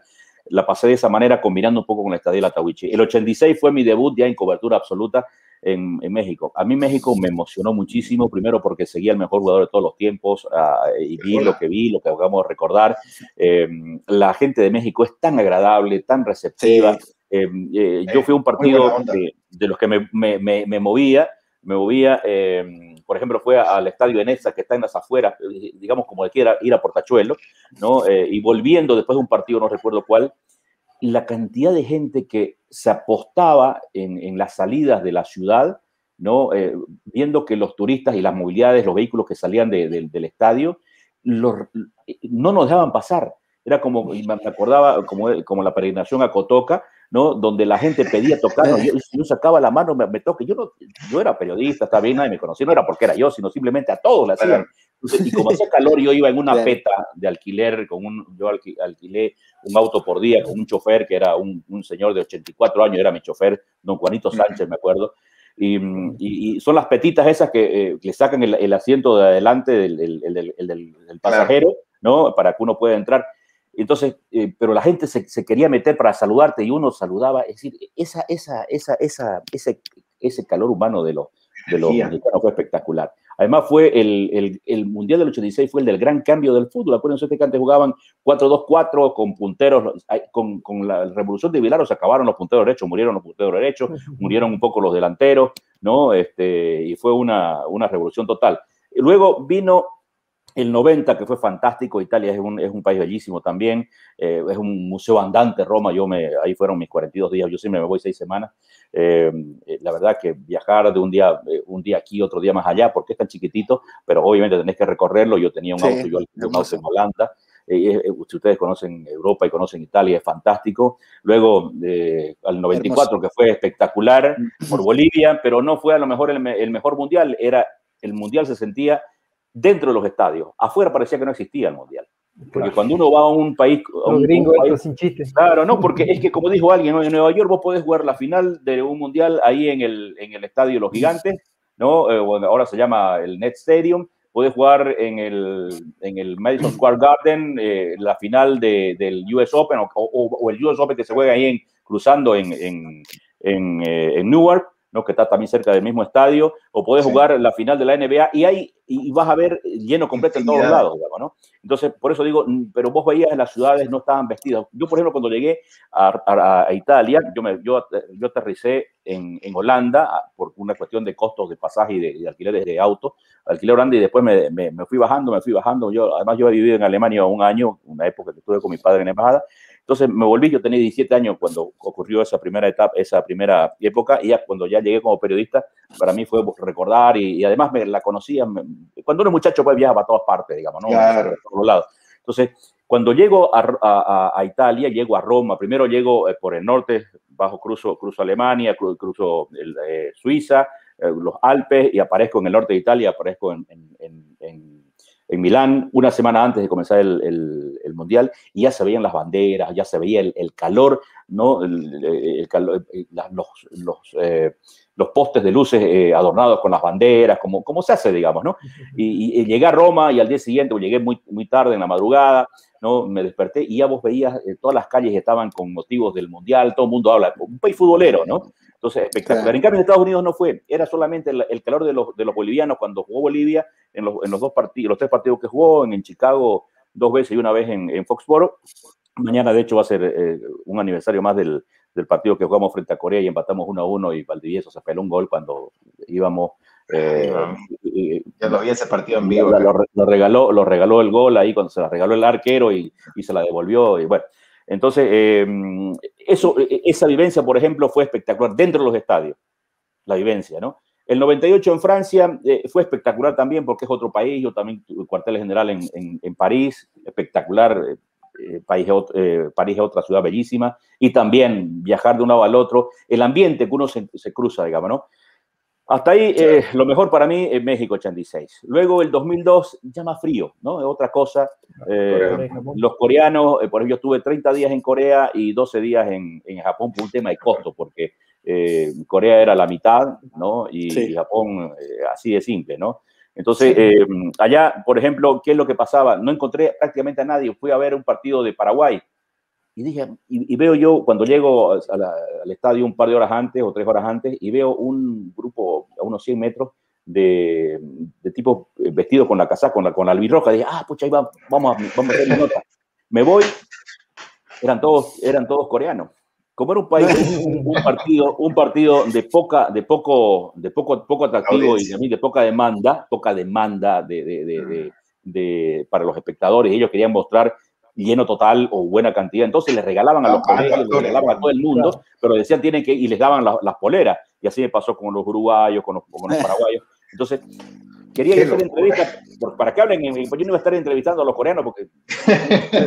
claro, como de otra pues. Eran coreanitos, o sea, eh, está bien como, como, como, como digamos, como, como anécdota. Como anécdota me sirve, digamos, ¿no? Claro. bonito, quizás la anécdota más fuerte es la que yo terminé comiendo perro sin saber que estaba comiendo perro, ¿no? Un perro a la, parrilla, no me di cuenta, es una historia larga, pero bueno. Eh, claro, ya lo cosas interesantes, ¿no? Y luego el 2006, el 2006 fue espectacular, Alemania, yo he vivido y lo, lo, lo, lo, viví como nunca, ¿no? Yo me fui a, un, a una ciudad que está en, en, la, en la parte central de Alemania, que es Colonia, que está bien en el centro. Yo he vivido durante un año, mientras estuve con mi padre en la embajada en, Bonn, que estaba a 25 kilómetros de ahí. Pero, yo estuve en eh, Düsseldorf. Claro, en Düsseldorf está un poquito más a 170 kilómetros. No, son, son vecinos con, con Colonia. Con Colonia, cerquita, muy cerquita al norte, ¿no? Entonces, eh, y donde está la Altstadt, ahí en, Düsseldorf, que es, bellísimo, para, Hermoso. beben cerveza mis, parientes alemanes, que da miedo. Entonces, uno estaba al, norte, uno iba a 500 kilómetros eh, a Hamburgo o 600 kilómetros al norte, noreste a Berlín, o al sur a Múnich otros 500 kilómetros, o 250 a Frankfurt. Entonces, de ahí tenía un, una, me distribuía, a veces iba en un vehículo que yo alquilé, eh, o me iba en la Deutsche Bundesbahn, que es la es, el, los, trenes que eran gratuitos para los periodistas. Entonces fue otro, otro, además fantástico, porque ahí comenzó la serie de los famosos eh, eh FanFest, ¿no? Eh, los, fan, los, los, FanFest que eran que en todas las ciudades, no solamente en la ciudad de sede, sino en otras ciudades, eh, armaban sus, sus, sus unos escenarios espectaculares con pantallas gigantes, ¿no? Para para que la gente vaya, miraba, y, todo con los patrocinadores oficiales del Mundial, ¿no? Entonces, ahí lo podían ver los partidos la gente que no tenía acceso o no podía irlo, ¿no? Entonces, después, después del 2006, 2010, que fue el más duro para mí, el que menos, eh, diría yo, el, más desabrido, porque, porque fue en el invierno, así en esta época. A mí no me gusta, yo detesto el invierno, yo estuve en la Argentina y sé lo que es, lo que es el frío. Y, Además, fue el mundial con menos promedio de goles, ¿no? Perdón que lo corté. Sí, señor, sí, señor. No tuvo, no fue un buen mundial, no se vio un mm. gran mundial. Sí, un gran equipo como España, que creo que fue, me parece mm. que eh, con yo, creo que el, yo creo que el Barcelona fue el que le dio ese título a España, pero bueno, eso es otro tema. Es una herencia, es verdad, es verdad. ¿No? Quizás el que menos, ¿no? Y ya después el de Brasil, que fue espectacular también, y recién el de Rusia. Para mí el de Rusia, yo aunque ustedes no lo crean, para mí fue el, mejor de todos. ¿verdad? El mejor de todos, en todo sentido. Realmente fantástico, fantástico, eh, de verdad que... El, nivel que se vivió, llegó, llegó de todas partes del mundo, la gente, esa, esa mítica Plaza Roja que era el centro de, reunión de todo el mundo. Hubo buen fútbol, mal, que mal, dentro de todo se vio nomás una buena, buena, un, buen nivel. Eh, para muchos el del Brasil, que también tuvo ese, ese, ese eh, yo creo que Alemania debió, perdón, Argentina debió, Ah, yo creo que Argentina debió ser campeón de, del mundo. Del, mundo en el 2014, como que debió haber sido campeón dos años después en la Copa Centenario frente a Chile en Nueva York. Entonces, pero bueno, así. Pero si yo tengo que elegir, me voy a quedar con el del 86, con el del 86-90 eh, y el de, el de Rusia, ¿no? que me, me encantó. Y el de, el de, Brasil también, uno quizás porque estamos acostumbrados, pero... Eh, por el 7 a 1. Sí, imagínense ustedes. Mucha sorpresa, eso único, ¿no? Sí, Acá eh, tenemos un, segmento ya para ir cerrando eh, que lo, lleva a cabo José, así que es un ping-pong de preguntas y respuestas rápidas. Así que vamos, José. Vamos a ponerle un poco en apuros, pero no se preocupe porque no nos ve nadie. Así que, em, ¿de, qué, ¿de qué equipo era chico? ¿De qué equipo era hincha, perdón, cuando era chico? Cuando era chico, Mm, todavía no había fútbol. Yo recién entré a los 16, o sea que el chico chico a partir de los 16, ¿no? Primero me hice hincha de Alas, había un equipo que jugaba y era del Colegio Militar de Aviación, ¿no? Eh, y después ya, ya me pasé a la Tawichi cuando salió la Tawichi. Bueno, ¿un ídolo futbolístico de cuando era joven o cuando era chico? Eh, Franz Beckenbauer, que lo vi desde chico también, eh, lo leí a través de las revistas, las revistas argentinas. Y Así es, ¿no? Y, y Hermindo Nega, que jugaba en River en la década de los 60. ¿Por qué le dicen papi? Porque mi mamá me decía, como a muchos, ¿no? Papito aquí, papito allá, y me quedé con papi, ¿no? Cuando desde que nací, así que siempre nos dicen papi. Yo, yo lo escucho a varios que le dicen papi a su hijo.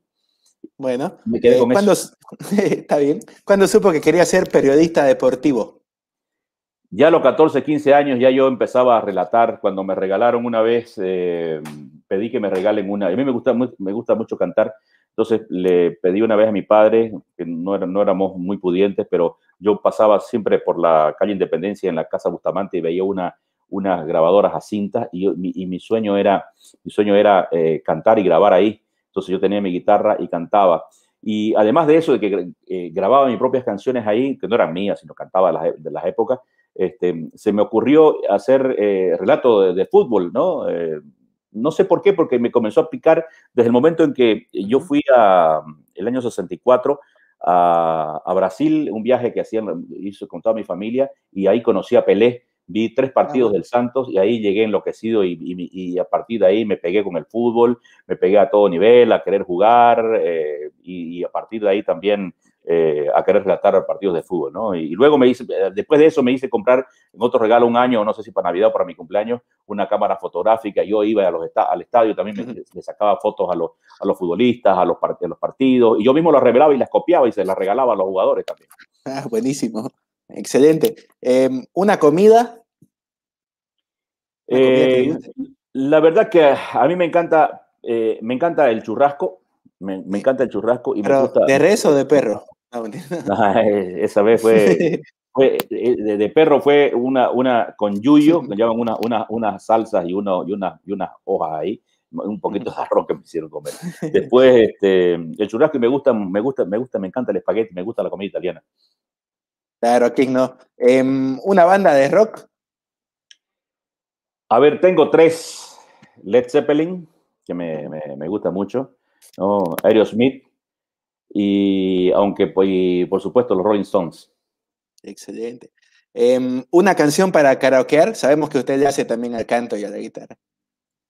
Mm, tengo, tengo varias, ¿no? Tengo una que me gusta porque se la dedico a mi esposa, em, que se llama Ojos Españoles, que no, no es muy famosa, pero la canta, eh, la canto yo en español, pero es originalmente es de Engelbert Humperdinck en, en inglés, Blue Spanish Eyes.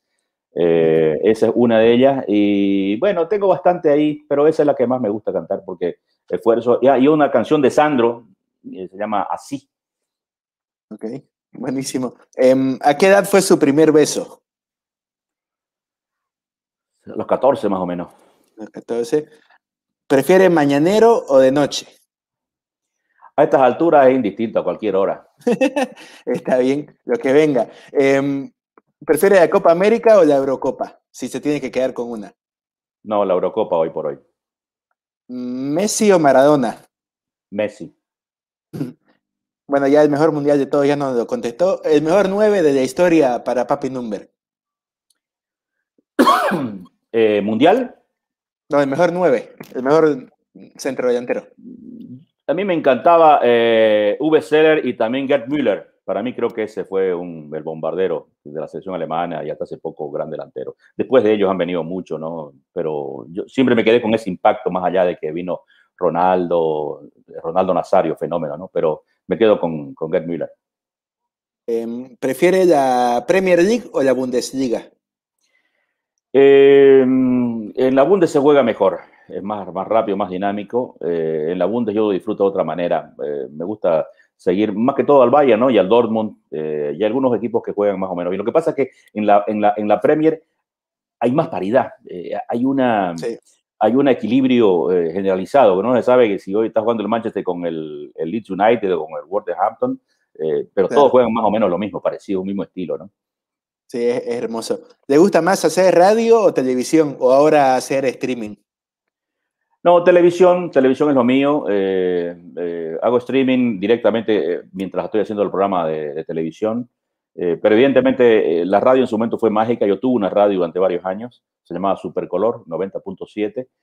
Y bueno, me desprendí de ella por situaciones, por, por un tema fundamentalmente de, mantenimiento de, económico, ¿no? que a veces es complicado tener. Una radio muy, muy completa tenía, fue la primera radio combinado digital con, con automatizaciones, con eh, programación satelital que teníamos ah, contratados. Realmente, bueno, hicimos historia en su momento a principios de los 90.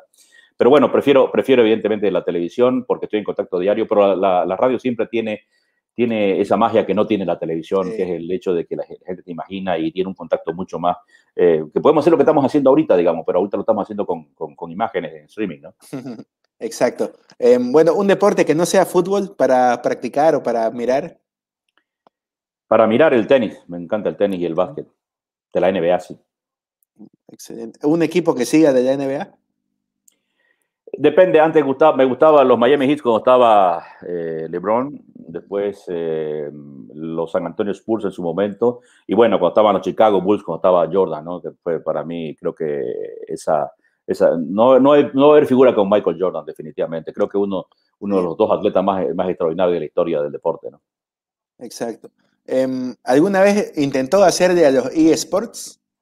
No, nunca, nunca. La verdad que yo que me meto a tantas cosas, pero, eh, pero a veces no, no, no, me gusta. Y es más, estoy queriendo hacerlo a través de mi, de mi canal eh, hacer una competencia. Precisamente esto, esto, y es increíble que casualidad la pregunta, porque hace, hace algunos días, la semana pasada, estamos pensando en un proyecto con una gente amiga que me, sugería eh, hacer un torneo que sea patrocinado por el canal mismo, por Facetas TV, pasarlo ah, con un patrocinio de, del canal para poder llevar adelante esto, porque realmente es interesante. Me gustaría hacerlo, es algo, no lo he practicado, pero la verdad que con los eSports uno tiene que estar todo el tiempo metido ¿no? Eh, jugando. Yo, yo no le hago bien eh, porque, porque más paso el tiempo haciendo producción periodística que, que, digamos que distrayéndome, ¿no? Ojalá pudiera hacerlo porque yo veo que mucha gente se distrae con eso.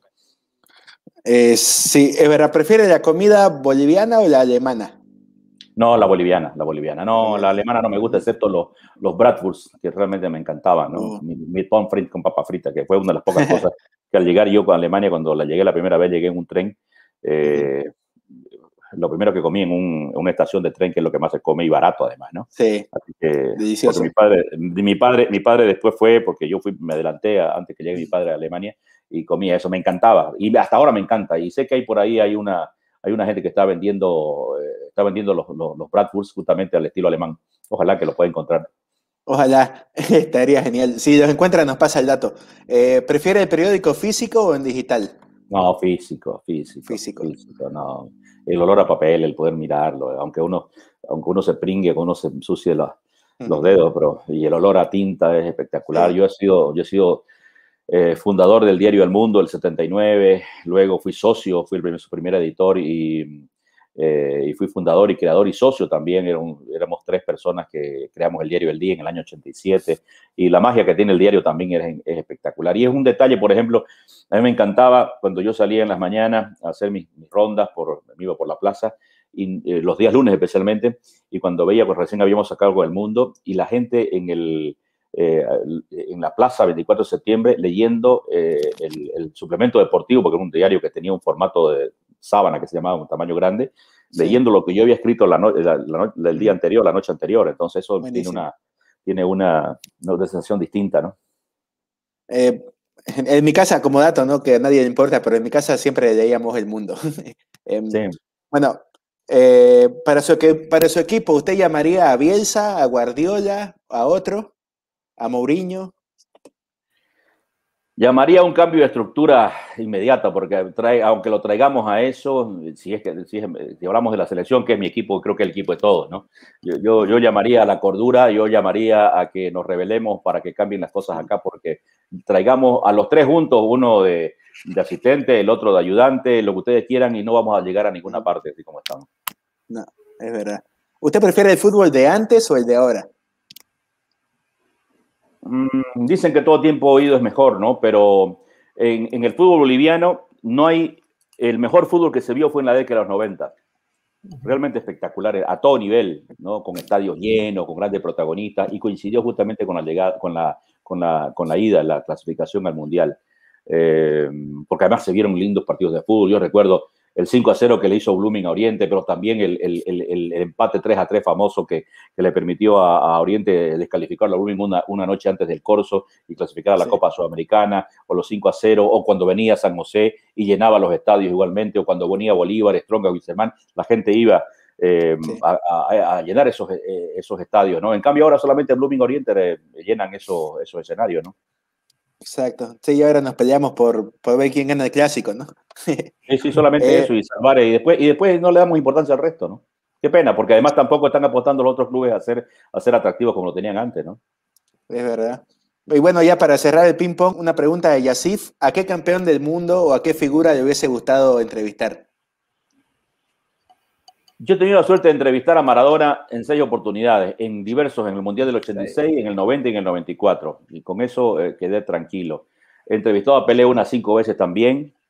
Eh, me hubiese gustado, y ojalá que lo pueda hacer, eh, pero es más, más cerrado y no es fácil tener una entrevista, por ejemplo, con Lionel Messi, ¿no? que me encanta. Uh, y, y, le hice una entrevista, por ejemplo, a Franz Beckenbauer, que era otro de mis ídolos en su momento. Le hice una entrevista justamente el año 2002 eh, cuando él estuvo en, Corea en el Congreso de, de, fútbol de Corea. Gracias, me atendió gracias que yo estaba al lado de Bilardo, porque estábamos conversando con Bilardo muy animadamente.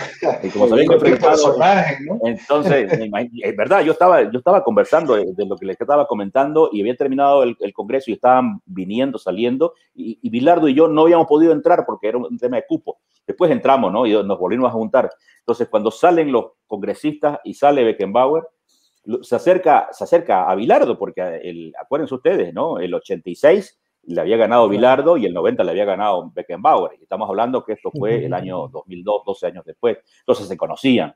Entonces fue a saludarlo, eh, yo inclusive hice la nota, le dije, bueno, creo esa parte mi camarógrafo no sabía para, para entregarlo, porque a veces el camarógrafo no sabe estas historias, el que sabe soy yo, pero ya ahí me di cuenta que lo saludó y, bueno, y ahí le dije, bueno, lo paré y, hablamos, hablamos en inglés más que, más que, más que en alemán, yo no quería pasarme aquí rato no hablar en alemán. Esa fue una entrevista muy buena que tuve, de verdad. Me, eh, y a Messi me gustaría realmente entrevistarlo, y lo entrevisté un par de veces a Valdano, no ya en su en su, en su faceta, claro, en sus facetas, ¿no? Eh, como, como, como técnico ahora, digamos, ¿no? Eh, lo entrevisté cuando fue justamente el Mundial del 86 y nos sentamos a ver juntos un partido que Argentina le ganó por penales a, a, Yugoslavia en los penales en Florencia. Nos estamos cara, eh, juntos y, estábamos conversando y realmente fue espectacular la conversación que tuve con él. era, era, era un tipazo. Entramos juntos, inclusive, coincidió porque él era comentarista ya en esas alturas. Recuerden ustedes que se había quedado sin, sin eh, Bilardo lo sacó a último momento, ¿no? Lo había hecho concentrar, él prácticamente había dejado el fútbol, ¿no? Pero bueno, eh, son tipos con los que realmente dan, dan, dan da gusto conversar. Da gusto conversar. Para, para un poco ir cerrando, y la verdad que nos duele pero. Eh, sí, porque estamos la charla. pasó la hora? perdón, perdón, una que me quedó pendiente. Ah, perdón, perdón. Gabo, una que, me, una que me quedó pendiente. Un libro de fútbol, don Papi, que nos recomiende. Perdón, perdón. A mí me regaló eh, un. Eh, y le hice una entrevista muy buena, eh, un biógrafo autorizado de Lionel Messi. le hice una entrevista eh, en Río de Janeiro, lo presentó su, su, libro. Muy pocos periodistas fuimos. Eh, yo tuve la suerte de ir, le entrevisté y me lo regaló. Este, eh, no se acuerdo cómo se llama. Guillem Balaguer. Guillem Balaguer. Guillem Balaguer. Guillem Balaguer, exactamente. Ese, ese, ese, es muy buen libro porque además él me cuenta de cómo, cómo, cómo hiciste para hacer un libro de estas dimensiones cuando el, el hombre no habla. Tipo, eh, piensen ustedes que, que, Messi no es un tipo de, de verdad. Era muy inexpresivo. Claro, eh, entonces él, él me, y él me comenta en la entrevista que, que le hice en su momento, eh, justamente el otro día la estaba revisando, y él me dice de que, bueno, fue una sumatoria, ¿no? De, de, de encuentros que tuvo él, porque él me, porque me, me lo contó esa anécdota, a veces es difícil sacarle ¿no? Y, y, él decía, no, ponemos, ponemos, lo, ponemos lo, que, lo que vos querrás, le decía, ¿no? O sea, cosas como esas, ¿no? O sea, porque el tipo, eh, eh, Messi es así, por eso me encanta, ¿no? Por su, su, su sinceridad, su simplicidad, no es un tipo, no es un tipo, fíjese usted que pocas veces se, se, enoja, lo enojó Yamani Campo en, en el, el, 2016, mm. cuando se torearon, con, el mismo, con el mismo Ralde en el, 2011, no en las eliminatorias acá. La famosa pechada. sí, pero, pero son eh, calenturas del juego, digamos, ¿no? Pero ustedes lo ven, es un, es un chico extraordinario, una familia preciosa, de bajo perfil, no está mostrando sus sus bips ni nada por el estilo, o sea, le importa más el juego, ese, le importa más la pelota que, que, que, exhibirse él, digamos, y eso para mí es, es valorable, ¿no? Ese, libro me encanta de, de, ese tema, digamos, ¿no? Y, ningún compañero de equipo ha hablado nunca mal de, él, ¿no? Ningún compañero de equipo. ¿Quién puede hablar? ¿Quién puede hablar? Griezmann. no, inclusive, eh, pero fue, fue, su, fue su cuñado, su, el que era su representante, pero al final de cuentas creo que se aclaró, ¿no? Sí, Ahora, él debe tener eh, la influencia, sí, seguro, es muy probable, digamos, pero no sé a nivel, digamos. ¿no? Una pregunta también por la, por la línea personal. ¿Qué colecciona? ¿Colecciona camisetas, eh, recuerdos de mundiales? Fotos. Bueno, esta es, la, esta es la última. esta es la última. Yo tengo oh. aquí, a ver, vino mi nieto ¿Cuántas tiene de esa? Tengo desde el Mundial del 86, ¿no? Hasta mm, en, en un Mundial compré en el Mundial del 2006 compré una colección de Adidas de pelotas más chiquititas, pero de todas, desde el primero hasta el último Mundial de esa época. Qué hermosura. eh, pero eh, chiquititas, ¿no? Las tengo por ahí me desinfladas, pero el tema es que tengo tanto, si ustedes, ustedes vieran, lo que pasa es que mi oficina es, muy chiquitita. No, tranqui, tranqui. A ver, no se puede. A ver si tengo aquí unas cosas, a ver.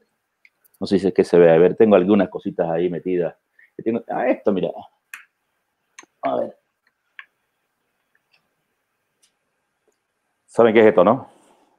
La antorcha. La bubucela. Eh, es la bubucela. Ah, la bubucela.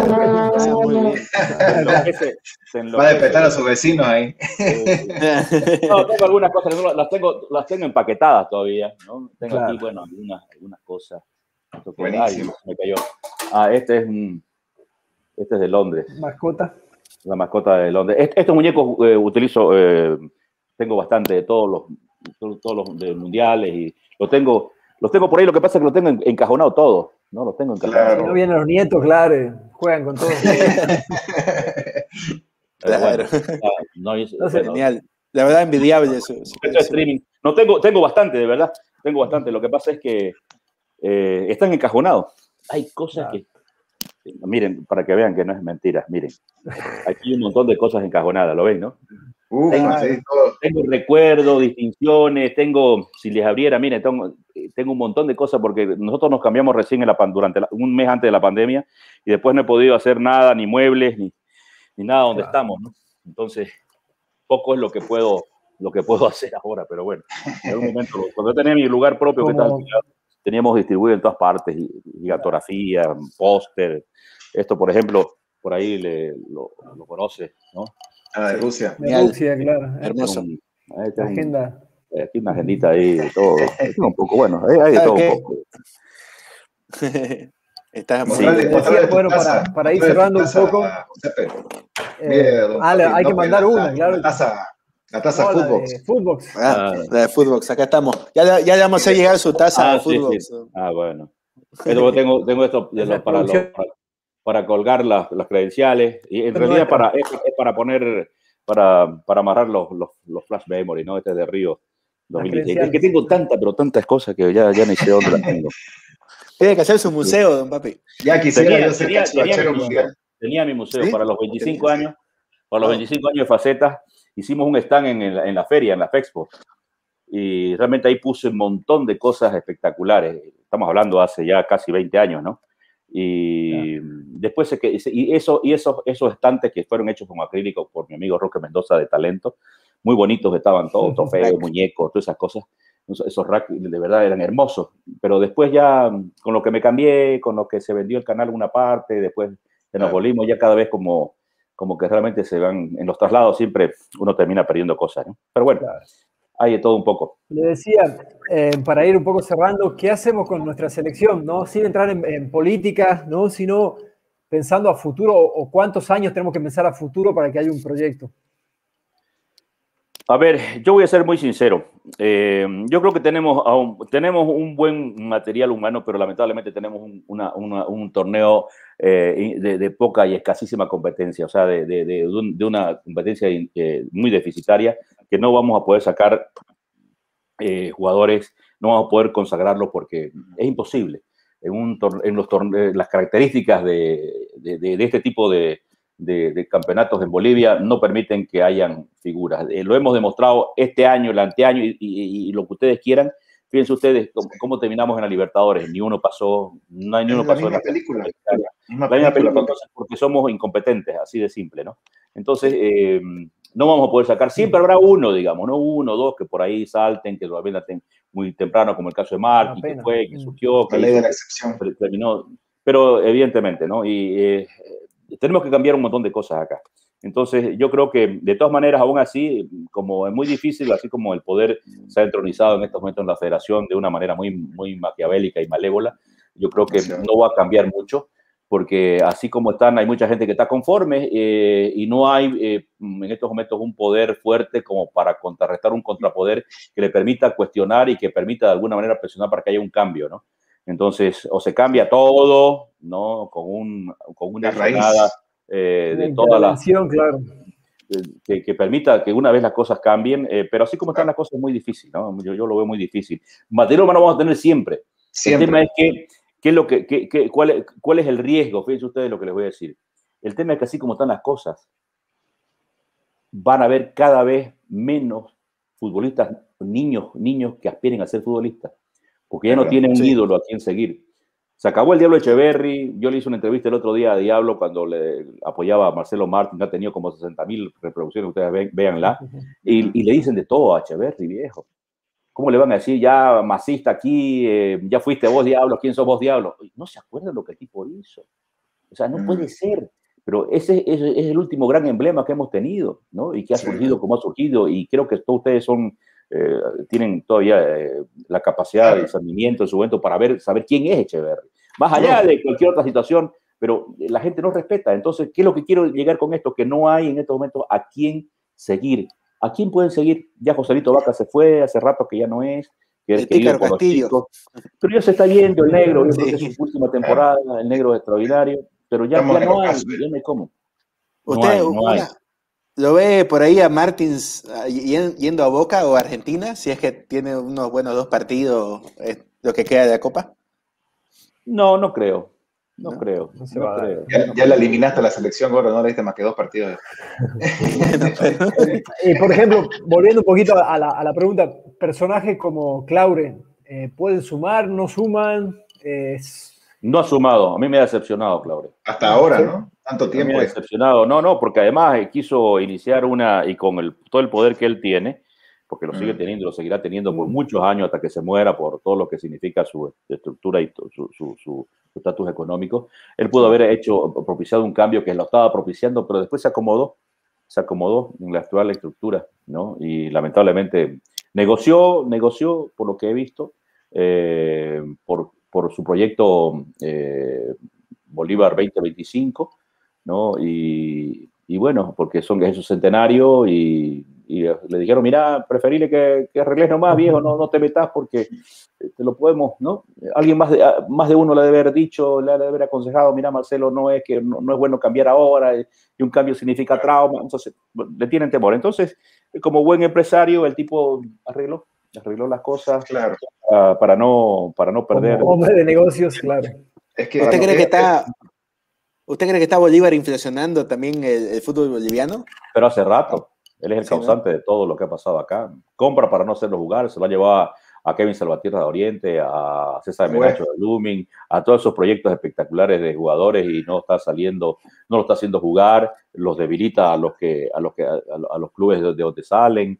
Eh, Ahora que vamos a tener una cantera inagotable, eso es verdad, pero lo que, me, lo que tengo temor, y, yo les digo que es una realidad, así como el, el, el, eh, el mundo digital, los juegos, eh, los juegos en línea y, los Nintendo y los, los, PlayStation eh, está causando una merma de entusiasmo del, del, de los chicos futbolistas para que sean, para que sean realmente, sigan la actividad del potrero Igual es acá, al no haber eh, un espejo donde mirarse, van a ir, pero no va a haber esa, ese entusiasmo que realmente despierta el hecho de ver que un chico vea eh, lo, que, lo que un genio puede hacer dentro del campo de juego. Entonces, a mí me parece que eso, eso pasa por ahí, ¿no? O sea, yo no le veo, a menos que alguien quiera y, diga, bueno, ya está bueno, cambiemos de verdad, ¿no? ¿Por qué?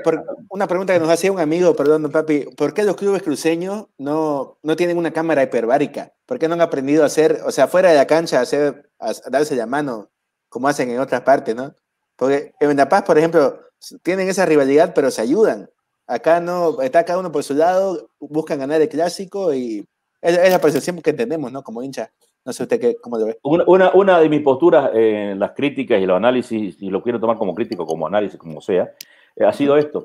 Yo creo que la mejor inversión que puede hacer un club de fútbol eh, es justamente eh, acá en Santa Cruz, es tener una cámara hiperbárica. No te cuesta más de 130 mil dólares una muy buena cámara hiperbárica, donde todos los días vayan, porque te ayuda además a recuperar, la utiliza, perdón, para recuperar lesiones, pero al mismo tiempo te da la posibilidad de ir eh, eh, guiando una, una, capacidad aeróbica que vaya equiparándose un poco, ¿no? Entonces, eh, a mí me parece que mm, esa debe ser es una muy buena inversión. No como dijo alguien, la verdad que en vez de invertir en eso o invertir en grandes jugadores, invertir en árbitros, dicen, porque es, otra de las grandes inversiones, invertir en los árbitros.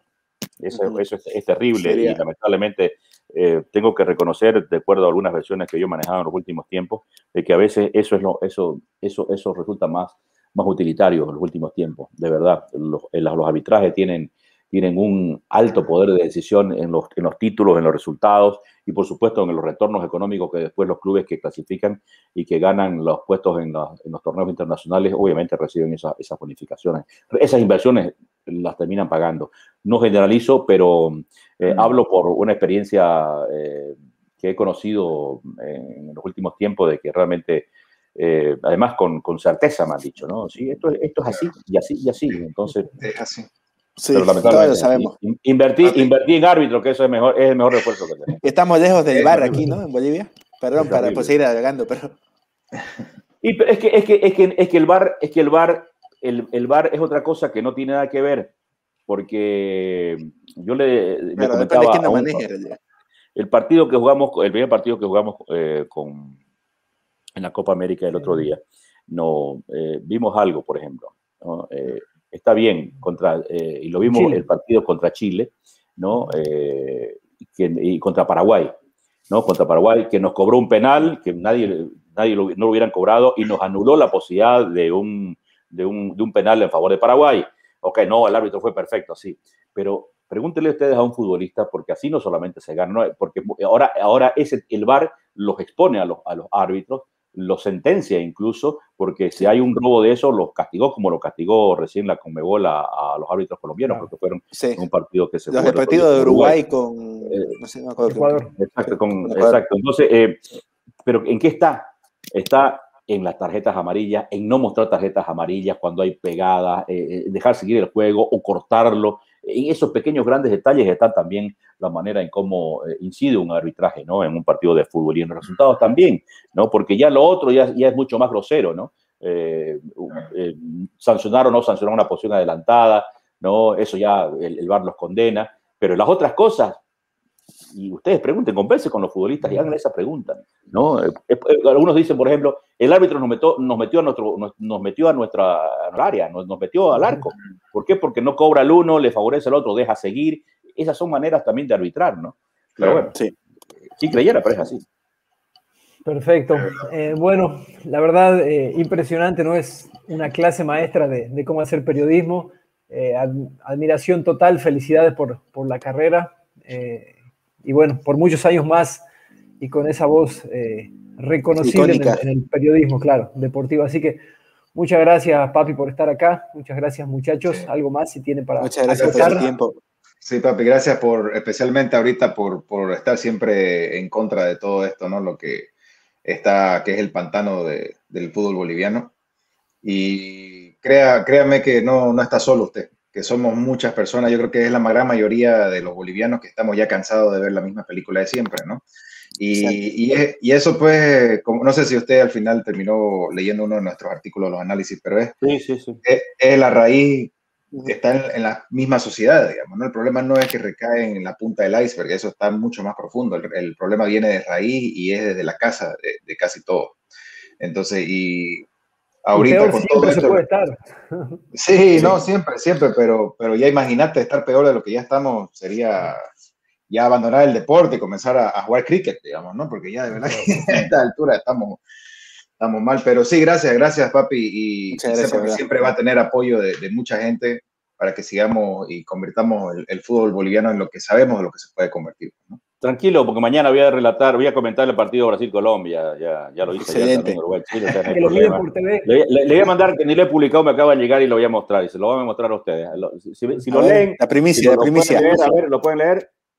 A ver. Yo no, yo no, no, me da la vista. Recibido, presidente de la Federación Boliviana de Fútbol. Estimado presidente, reciba un cordial y respetuoso saludo sirve la presente para presentar ante usted la renuncia a la candidatura para las elecciones de la presidencia del Club Blooming que se llevará a cabo. Ah, sí, se llegó como noticia. claro, pero esta, pero esta, pero esta ya es, esta es la carta. Ah, ya la tienen ustedes. Bueno, perfecto. Ahí me eh, vuela rápido, WhatsApp. conozco conozco varios que están tristes ahorita en este momento.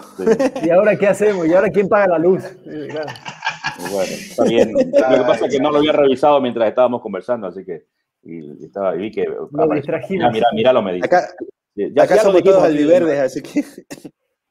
Bueno, ¿qué vamos a hacer? Pero vamos a ver qué pasa, ¿no? lo que pasa es una cosa, si, le va si le va mal a Blooming, le va mal a Oriente. O con esto. Cuando Blooming descendió eh, en el 95 y jugó el 96 la, la, el, la, CF y jugó la... Porque no era la, no era la B, que tampoco no, no fue la B. Cuando hablan de la B, tiene que ver con propiedad. Es la A. Es muy Vienen a la A y juegan, y juegan, y juegan el torneo nacional, eh, el torneo nacional Bolívar. Bolívar, digamos, ¿no? Es un poco, es un poco así. Pero um, no le fue bien a Oriente también en el 96, porque se quedó sin partidos, sin cuatro u ocho partidos de, eh, de un clásico. Y siempre es una media naranja, más allá de la rivalidad. Es decir, eh, eh, yo creo que... Por supuesto. Y para generar también un, un, tema, el, el, poder el contrapoder. No, yo, yo no digo quién es el poder acá, pero digo las dos caras de la medalla, no la otra, la otra cara de la medalla. Siempre es bueno tenerla, ¿no? Pero bueno, esperemos que... Como hacía con Messi y pues, ¿no? Cuando estaban los dos en la misma liga, se, se hacía que se mejore, pues, ¿no? no, exactamente. Y todo el mundo quería, es como dijo el loco Gatti, ¿no? ¿Qué va a parar? Dijo por la final entre el Chelsea y el, el, el, el City. ¿no? ¿Cómo va a parar? O, a ver, dígame, le dijo, a ver, dígame, es tan grande el Real Madrid porque el hincha del Real Madrid. ¿Quién para más? si la final hubiese sido eh, el Barcelona con el Real Madrid, no separaba el mundo, no separaba el planeta. es verdad. Exacto. Acuérdense ustedes eh, cuando se, eh, todo el mundo hacía churrasco para ver los partidos que jugaban un clásico los, los sábados cuando jugaba el Real Madrid eh, con, el, con el Barcelona, ¿no? Entonces, Sin ir muy lejos, eh, la, final, la final Boca River del 2018, comimos como cuatro churrascos porque se suspendieron. Con la suspendida. Hermoso fue. Y, yo celebré, y, yo celebré, el triunfo arriba, yo soy yo sí, uh, entonces cerremos, vamos cerrando. Ya. Bueno. Y era hora. No, el hombre sabe de fútbol, Gabo. El hombre sabe de fútbol. Totalmente. Nosotros, Totalmente, y como usted decía, mañana usted relata y el que no le gusta que cambie de canal, ¿no? Ah, sí, eh, no, hay, no hay multirelato mañana, para ese partido ah, no hay. Ah, bien, ah, Excelente. Tenemos que agradecer a, a, las empresas que hacen posible esto, a Minuto 90, a, PS Importaciones, a Nacir Aklin, a Gol 247, a QOLab, a Ternaza, acá de nuestro amigo José. Ternesa, Ternesa. Ternesa, otra vez. Parece que vamos a invitar a, Vamos a invitar a Don Papi a un tercer tiempo con, con un churrasquito. Esa. Seguro. A Wenbet, a Embus y a Locobox, nuestro artista. Así que de nuevo, muchas gracias, un honor de verdad y, felicidades por, por, todo, ¿no? Por toda esta trayectoria. Gracias por la atención, la verdad que se nos ha ido el tiempo, 10 menos 20. No tengo problema de circular, así que no hay, no hay drama. me, me he quedado con un poquito de hambre, así que voy a buscar a ver qué, qué como por ahí. Bueno, les mando un abrazo a ustedes. Gracias. Gracias, querido papi. Otro. Muchísimas gracias. Gracias. Vaya bien, gracias. Que esté bien. Que Dios lo bendiga. Normalmente. chao. chao.